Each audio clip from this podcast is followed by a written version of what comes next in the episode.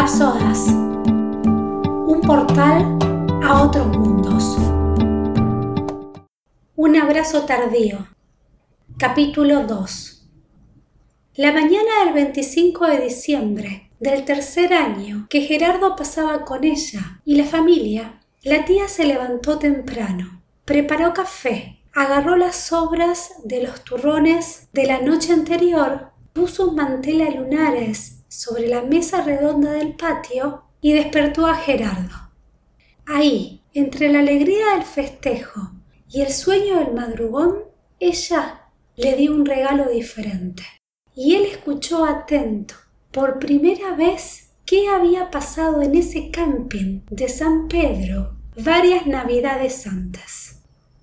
Vio los recortes de diarios con la foto de Elena sonriente la misma que había estado colgada en el living de su ex casa. Lloró, un poco porque aún sentía culpa, y otro poco por el alivio de enfrentarse con la verdad.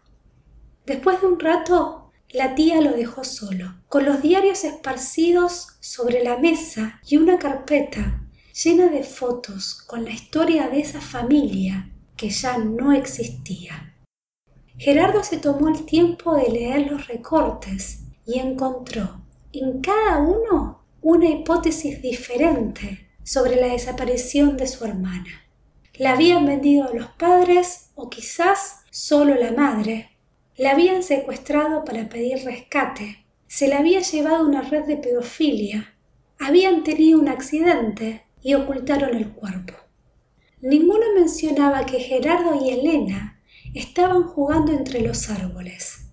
Él corrió detrás de una pelota y cuando volvió, su hermana ya no estaba. Gritó su nombre varias veces, pero ella no apareció. A sus cinco años, ajeno a los peligros, siguió jugando solo hasta que unos quince minutos más tarde, su mamá se asomó para avisar que estaba listo el almuerzo. Diez años después, con esa mesa redonda llena de piezas de su rompecabezas, Gerardo empezó a recordar momentos de esa fatídica tarde. Su mamá lloraba tirada en el piso de tierra. Su papá se agarraba la cabeza. Los primeros dos policías llegaban a pie. La gente de las carpas vecinas ayudaban a buscar y los patrulleros rodearon el camping y ordenaron cerrarlo recién cuando ya era de noche. Gerardo dibujó en blanco y negro cada recuerdo como si fuese una foto, un pedazo de su pasado que no quería volver a perder. Los puso dentro de folios y los sumó a la carpeta con las fotos y los diarios. Ese 25 de diciembre, bajo el sol de la mañana, decidió encontrar a su hermana. ¿Querrá ver los dibujos? Gerardo saca unas hojas de carpeta número 5 del cuaderno de tapa roja. Están dobladas al medio. Abre una y la extiende sobre la mesa al lado de la taza de café.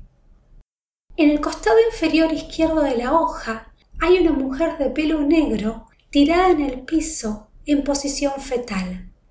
El pelo y los brazos le tapan la cara. La mujer está rodeada por estrellas pequeñas de colores que a su vez están rodeadas por estrellas más grandes, hasta formar un fractal multicolor. Gerardo mira el reloj del celular. Faltan cinco minutos. Se pierde en el dibujo. Quisiera decirle a la mujer que llora, que ya está, que la encontró. Aunque fue un camino largo y difícil, ahora está por llegar su hermana Elena, que vivió casi toda su vida con el nombre de Ángeles. Pero a Gerardo siempre le costaron las palabras. Desde los años de mudez, con su primera psicóloga hasta ahora, él solo se siente cómodo entre colores y bastidores. Saca una cartuchera del morral y la pone sobre la mesa entre el dibujo y el café. agarra un lápiz azul, da vuelta la hoja y escribe en la parte de atrás. Deja de llorar, ya sanó.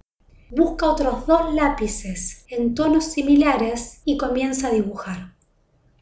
En su primer año de facultad, Gerardo se acostumbró a dibujar en bares. Se adueñó del ritual de pedir un café, sacar el cuaderno de hojas lisas, elegir los lápices y dejarse llevar. Así conoció a Laura. Él dibujaba, ella corregía pruebas. Durante sus años de noviazgo, esperaba los domingos a la tarde para descubrir algún bar nuevo escondido en el barrio o subirse a la bici y perderse buscando una mesa al sol. Cuando ya eran una familia, el ritual siguió. Todos los sábados, mientras sus hijas estaban en clase de fútbol, ellos se escapaban a dibujar y corregir. Fue en una de esas mañanas cuando Laura tuvo la idea de publicar la búsqueda de Elena en las redes sociales. Desde que se conocieron, veía que a su marido se le iba la vida detrás de un fantasma, una nena siempre sonriente, inmortalizada en una foto descolorida. Para ese entonces, Gerardo ya había invertido muchos años y mucha energía en su hermana. Se había contactado con organismos de derechos humanos, había consultado en hogares de niños y había averiguado en juzgados y hospitales. En varias ocasiones creyó haberla encontrado.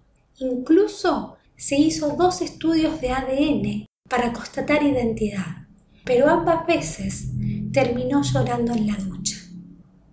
Laura, harta y frustrada de ver a su marido encerrado en ese laberinto, le insistió para que publicara en Internet la foto de Elena con una breve descripción de los hechos junto con la fecha de nacimiento.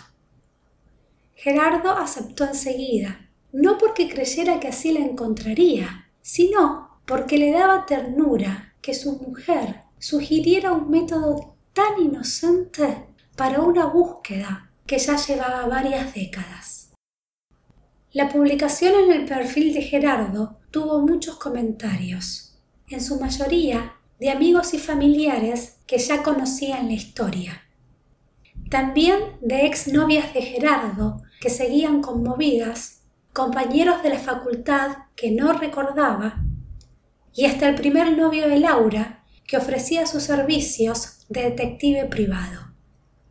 Aunque Gerardo no se mostraba esperanzado, todos los días la chequeaba. Releía los comentarios, pedía que la compartieran de nuevo y buscaba publicaciones del mismo estilo. Así llegó a varios grupos de personas que buscaban a sus familiares, padres perdidos, hermanos dados en adopción, primos desaparecidos e hijos robados. Más de una vez estuvo a punto de publicar su búsqueda en esos grupos. Escribía el texto y adjuntaba la foto de Elena, pero nunca apretaba enter, hasta que una madrugada de insomnio se animó. Al principio Pensaba que enseguida tendría buenas noticias, pero con el paso del tiempo perdió las esperanzas. Una tarde de otoño, unos años después, ya sin ninguna expectativa, leyó lo imposible. Creo que soy yo. Deberíamos charlar personalmente.